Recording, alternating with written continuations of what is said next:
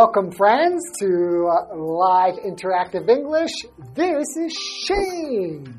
Hi everyone, I'm Hanny. Hey, Hanny, you're kind of low energy. Yeah. Maybe you need to eat. How about afterwards we'll we'll go get some food, like get some lunch or something? Um, Can you give me some energy? can I take a rain check? Take a rain check. How about um, just go get some coffee? No food. I need to cut down on my coffee. You need to cut down on your coffee. It seems like you need more coffee.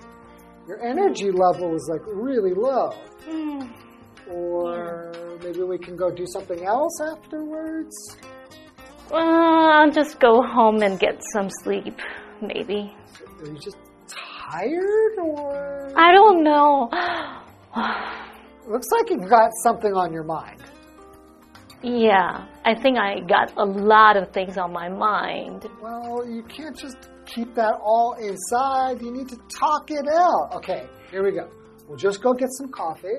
If you don't feel like drinking coffee, you can get some tea or some hot chocolate or something like that. And just try talking it out a little bit, and I bet you'll feel better. I'm a good listener.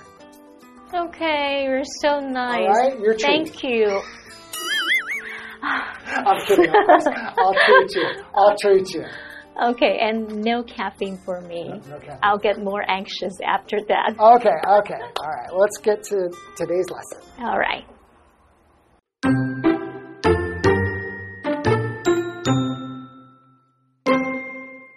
One, mental health is just as important as physical health, and the two are often closely related. Two, also, maintaining a healthy mind allows you to calmly deal with various stresses and develop positive interpersonal relationships.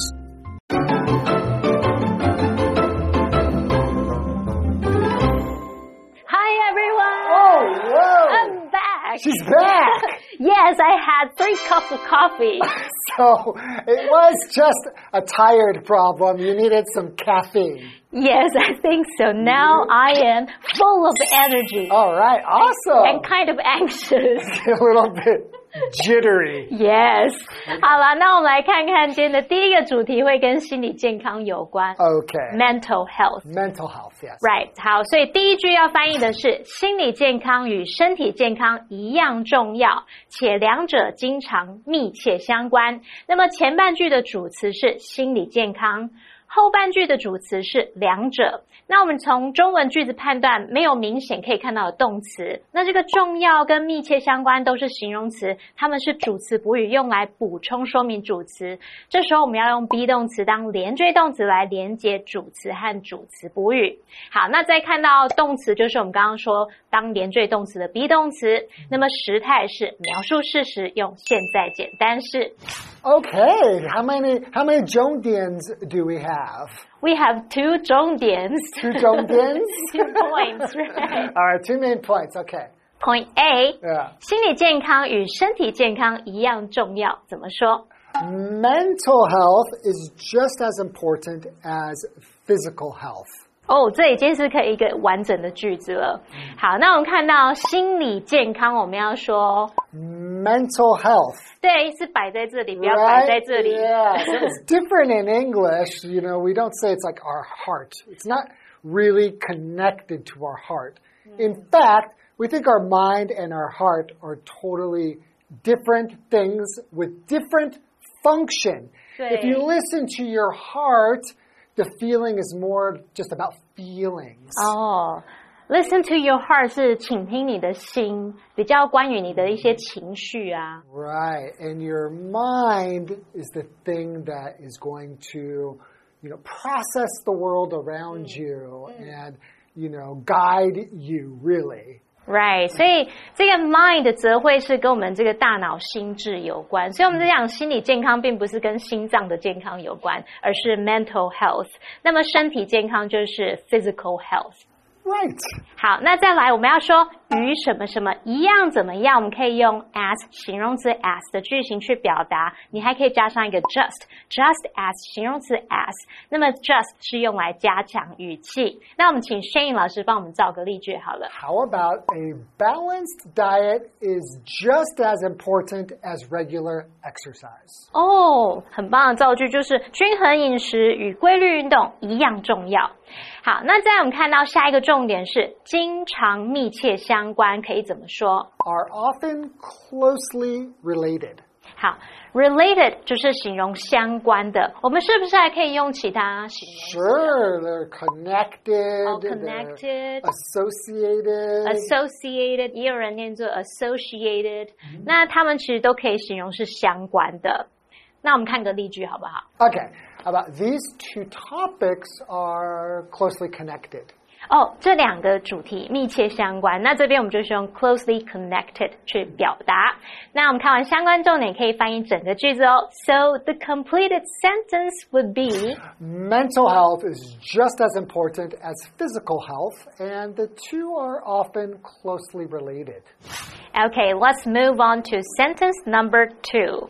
他说：“此外，保持健康的心态，让你能够冷静地应付各种压力，并发展积极的人际关系。那么主词是保持健康的心态，我们可以用动名词片语 maintaining a healthy mind。那注意后面要搭配的动词是用单数型哦。那么动词部分我们是用让什么什么能够，那么时态是承接上一句，所以用现在简单式。那这边有三个重点 Three 重点. ，three points to discuss。 Okay. OK，Point、A，此外可以怎么说？ Also, in addition, additionally, moreover, Furthermore. Oh, 还有 Furthermore，哦，还有 besides，应该也可以。Sure, yes. 老师，那这些是用来做什么？But basically, they're all just used for adding information to a statement. Oh, right. 哦、oh,，right，所以这些副词啊、副词片语，我们就可以用来补充前面所提到的内容，把它带出更多的相关资讯。Okay, for example, Jocelyn is never late for work. Moreover, her work has always been excellent. Really? That's not the Jocelyn that I know. 好，我刚刚的例句是说，Jocelyn 她上班从来不迟到，而且她的工作表现一直都很好。那我们再来看下一个重点，Point B，让你能够冷静地应付各种压力，可以怎么说？ Allows you to calmly deal with various stresses. 好，我们刚刚说到 allow somebody to do something，就是让某人能够怎么样，那也可以用 enable，对不对？所以是 enable somebody to do something。那 allow 跟 enable 都可以表达使能够得以怎么样。还有呢，我们说应付各种压力，这个应付可以用 deal with，deal with 还有什么 Cope with, cope with，这也很常见，或者是 handle、manage, manage 这些都可以。那么压力我们可以用 stresses or pressures，它们都可以指心理压力或者是物理压力。好，那如果是指这个血压、气压，或者是我们像这个车子的胎压，这时候我们就会用 pressure 去表达就好了。好，那我们再看到 point C，发展积极的人际关系可以怎么说？Develop positive interpersonal relationships. 哦，老师这边 positive 就是形容积极的嘛。那有一个单字叫 interpersonal。interpersonal 我们是去形容人际的，对不对？这个 i n t e r 是不是有特别的意思？Yeah, just like between two things, 哦，所以它就有那种在什么什么之间 between 那种意思。 like international. 哦，所以 interpersonal 人际的，那么 international 就是国际的。所以呢，人际关系我们就可以说 interpersonal relationships 就可以了。好，那我们现在看完相关的重点，可以请 Shane 老师翻译整个句子喽。 Okay. Also, maintaining a healthy mind allows you to calmly deal with various stresses and develop positive interpersonal relationships. 嗯，没错，我有发现，我如果心情不好的时候，可能就不太想跟人家出去，就想要躲在家里，这样就会影响到我的 interpersonal relationships。 Yeah, and that kind of situation, the more you hide, it becomes like a vicious circle. 恶性循环。 Right? So you start hiding and then you feel like you've avoided somebody and then it's awkward, so you keep avoiding and you just stay home and pretty soon 最后你就完全躲在家里，完全不敢出门了。所以大家尽量多出去户外运动，多走走，多跟朋友出去喽。那我们要先休息一下，待会再来看另一个话题喽。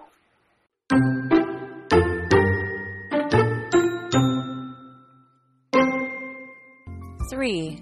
The weather is becoming increasingly extreme, which is affecting us in various ways to a greater or lesser degree. 4. For example, higher temperatures could mean that there is not enough food in the world as crops become more difficult to grow.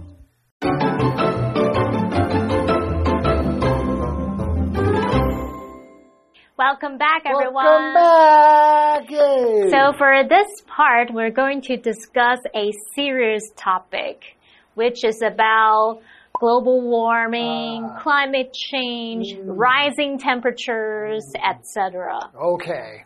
好，那我们接着就来看看跟这种极端天气有关的句子喽。好，第三个要翻译的句子是：天气正变得越来越极端，在各个方面或多或少影响了我们。那么主词是天气。动词是正变得，那么时态因为是在描述正在发生的状态，我们时态用现在进行式。那注意一下后半句这个在各个方面或多或少影响了我们，它可以是用来补充说明前半句。那一个写法就是你用关系代名词 which，然后用非限定用法，就是加个逗号来代指。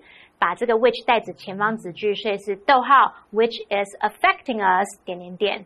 另一个方法，你就是用 and 去连接前后子句，然后我们用代名词 it 或是 this 来指称前半句，那就会写作逗号 and it is affecting us 或是 and this is affecting us。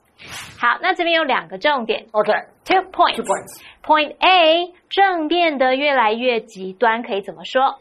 Is becoming increasingly extreme. 好，那我们先来讲一下，越来越怎么样，可以用 increasingly 这个副词。那还有更简单的说法，就 More and more. more and more，所以你就 increasingly extreme or more and more extreme。好，那极端我们除了用到 extreme，是不是还可以用其他方式来描述这种程度啊 Yeah, like uh, intense, ？intense 那就可以描述很剧烈的喽。 severe, severe 则是非常严重，它们都可以表达相同意思。Point B 在各个方面或多或少影响了我们，那我们可以怎么说？ is affecting us in various ways to a greater or lesser degree. OK，好，我们先说 in various ways，就是在各个方面。这个 various 指的就是各种的、各式各样的 Right. like many different types, right? 那再来看到这个 to a greater or lesser degree 或是 extent 就可以表达或多或少。那这两个字 degree 跟 extent 在这边都是指程度，所以我们可以用 to a 什么 degree 或是什么 extent。那我们请 Shane 老师来教我们一些常见的说法好了， Okay. 像是 To a large degree 哦 or a large extent. 哦，那像这样就是去表达在很大的程度上。那相对把 large 换成 small， small 那就是在很小程度上。 To a small degree, to a small extent, yes. Right？还有吗？ To a certain degree 嗯， or extent. 哦，to a certain degree or extent，就是在某种程度上， 或者是还有 some 也可以用，对不对 sure, to some degree, to some extent. 那就是表达在一定程度上。好，再来我们看到影响可以用到动词 affect，或者是 influence，还有 impact。Uh huh. 这边我们请 Shane 老师帮我们造个例句好了。Okay, when making decisions, we are all affected by our emotions to a greater or lesser degree. 哦，我们在做决定的时候，或多或少啊都会受到情绪影响。好，那现在看完相关重点，可以翻译整个句子喽。 All right, okay. The weather is becoming increasingly extreme, which is affecting us in various ways to a greater or lesser degree. Okay, moving on. Sentence number four. 好，第四句他说，例如更高的气温可能意味着世界上食物不足，因为农作物变得更难种植。那么主词是更高的气温，动词是可能意味着。那这时态因为是在描述事实，所以我们用现在简单式。那注意句子里面这个因为，你可以用连接词 as、because 或是 since 等等来带出原因，后面要接子句哦。好，那这边有三个重点。All right, three points. All right, point A，例如怎么说？For example, or for instance. 啊、很简单，这两个都可以。那他们常就会摆在句首，用来带出你举例的这个叙述句子。记得这时候会用逗号跟后面句子隔开。那么 point B 可能意味着世界上食物不足，可以怎么说？Could mean that there is not enough food in the world. 哦，这里我们用 mean 去表达意味着什么什么，它后面可以接名词或是接 that 子句。那我们刚刚说世界上食物不足，可以把它写作什么啊？Uh, Sure. there is not enough food in the world. 哦，就直接这样翻译也可以，或者是你还可以用 global food shortage 去表达全球粮食短缺，就是类似的意思这样。那 shortage 就是短缺不足。老师帮我们造个例句好不好？ Uh, a water shortage means food shortage.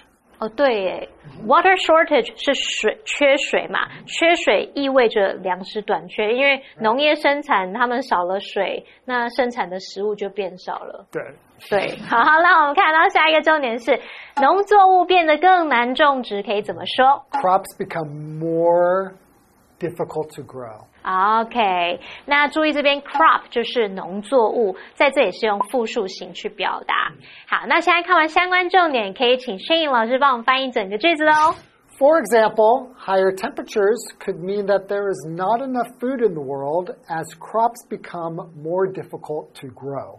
So these are our four sentences to translate for today. Okay. All right. I think we did a good job. And, uh, You're right. It is a serious topic. Yeah，我觉得两个议题都蛮重要，一个关于 mental health，一个是关于我们这个环境环保问题。 Yeah. Okay. Well, I think I learned a little something. Yeah. Hopefully, you learned something too. So thanks for watching. We hope you join us next time for another interesting article. Okay. See you next time. Bye bye. Bye bye.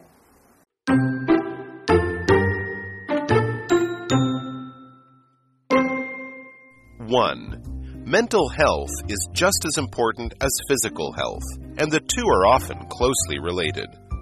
Two, also, maintaining a healthy mind allows you to calmly deal with various stresses and develop positive interpersonal relationships. 3. The weather is becoming increasingly extreme, which is affecting us in various ways to a greater or lesser degree. 4. For example, higher temperatures could mean that there is not enough food in the world as crops become more difficult to grow.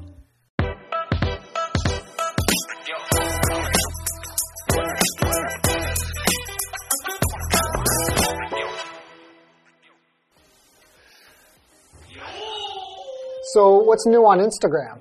Mm, I'm just looking for some fitspiration. It's a what? Fitspiration. It's like motivation, but for fitness. Okay.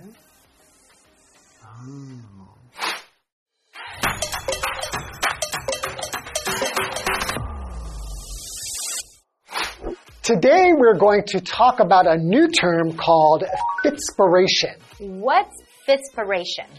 Fitspiration is a combination of two words, fitness and inspiration. Hmm. It's used to describe things that inspire us to get fit. Mm-hmm. This could be a picture, a quote, a person, or even a story. I see. So if I follow fitness bloggers or influencers on social media, they are my fitspiration, right? That's correct.